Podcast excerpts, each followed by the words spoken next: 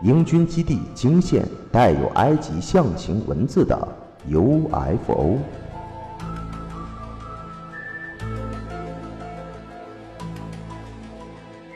据报道，一九八零年十二月二十五日晚，英国萨福克郡兰德萨姆森林上空出现了奇怪的光。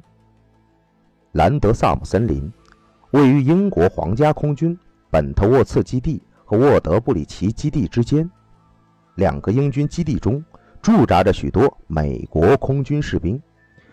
由于当时正处于冷战期间，两个英国最秘密的军事基地旁，竟然出现了不明飞行物，立即引起了军营士兵的警觉。十二月二十六日凌晨，一组美军士兵汇报称，树林中有异样的光线，如此耀眼，以至于他们怀疑可能发生了飞机坠毁。他们获得许可前往调查，可是到了现场，他们并没有发现任何坠毁的飞机，相反。他们发现了一架 UFO。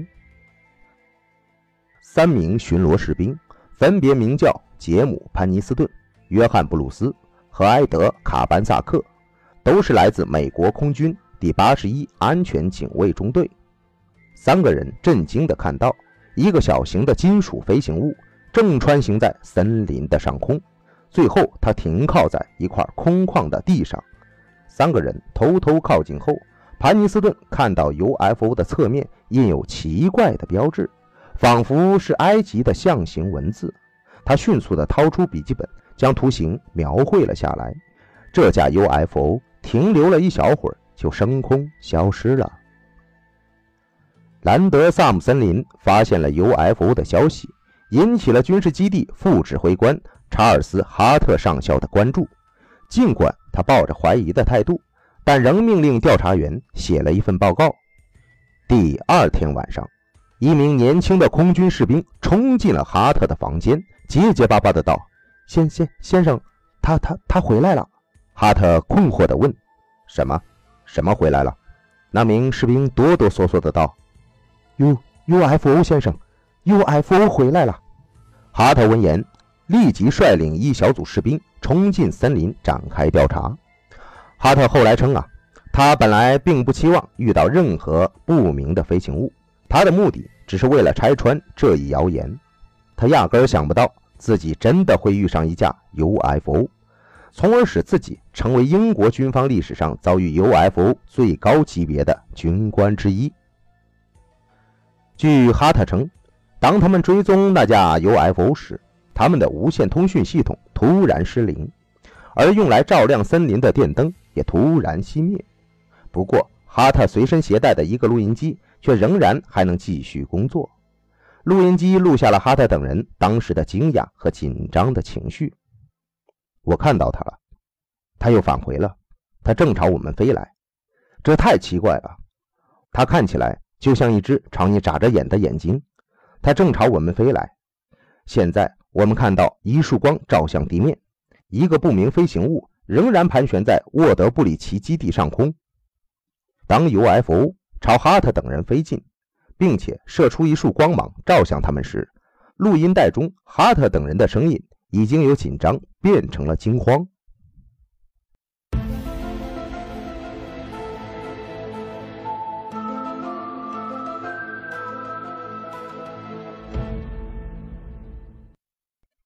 英国政府。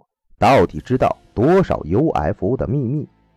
一九八零年圣诞节期间，飞过兰德萨姆森林上空的到底是什么东西？一九九七年五月二十一日，当时正在研究兰德萨姆森林 UFO 事件的伦敦作家乔治娜·布鲁尼，在一个慈善晚宴上和英国前首相撒切尔夫人相遇。布鲁尼想知道这位英国前首相是否清楚飞过兰德萨姆森林上空的那架神秘 UFO 的真相。当布鲁尼向撒切尔夫人提出这一问题时，本来以为撒切尔夫人一定会一口否认自己不知道什么内幕，但令他做梦也想不到的是，撒切尔夫人竟然对他说道：“UFO，我们不能将它的真相告诉公众。”布鲁尼震惊地看着撒切尔夫人，揣摩着他的话中的意思。出于怀疑，他又问了一遍撒切尔夫人。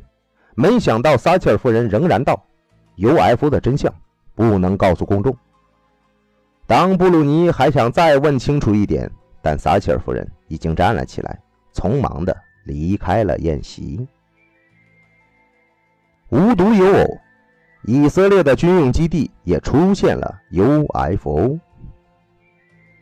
以色列核基地一线 UFO。以色列一核基地上空突然惊现不明飞行物，它无人操作，并且好似装有引擎。以色列空军立即出动 F 十六战斗机加以拦截，在劝阻无效的情况下，发射一枚导弹将其从空中击落。然而，以军方十六日晚却宣布，被击落的不明飞行物可能是个热气球。据报道。十六日下午，以色列南部内格夫沙漠迪莫纳核基地上空突然惊现一个 UFO。该核基地位置与死海附近约三十公里。不明飞行物系从邻国约旦由南向北飞入以色列境内的。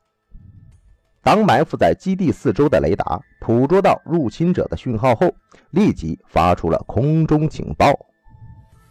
由于该核基地上空属于禁飞区，UFO 上可能携带侦察设备或者爆炸物，以色列空军随即出动数架 F 十六战斗机加以拦截。在多次警告和劝阻无效的情况下，以色列的空军指挥官一声令下，从一架 F 十六战斗机发射了空对空导弹，将入侵者从空中击落。据悉。被击落的不明飞行物系无人驾驶，且疑似装有一个引擎。目前还无法确认该物体的出处和用途。迄今为止，以军方仍未找到该飞行物的任何残骸。十六日当晚，以军方发言人称，不排除可疑物体是探索气象所用的热气球。同时，也有分析认为，该物体可能是某个情报机构用于搜集以色列核打击情报的工具。据报道，以色列的核研究和开发始于上世纪五十年代。一九五七年，以色列首次从南非进口铀矿石用于核能研究。随后，在法国、美国和南非的帮助下，以色列在位于内盖夫沙漠的迪莫纳建立了核反应堆。现在的迪莫纳河基地被称为内盖夫核研究中心。为防止外敌入侵迪莫纳河基地。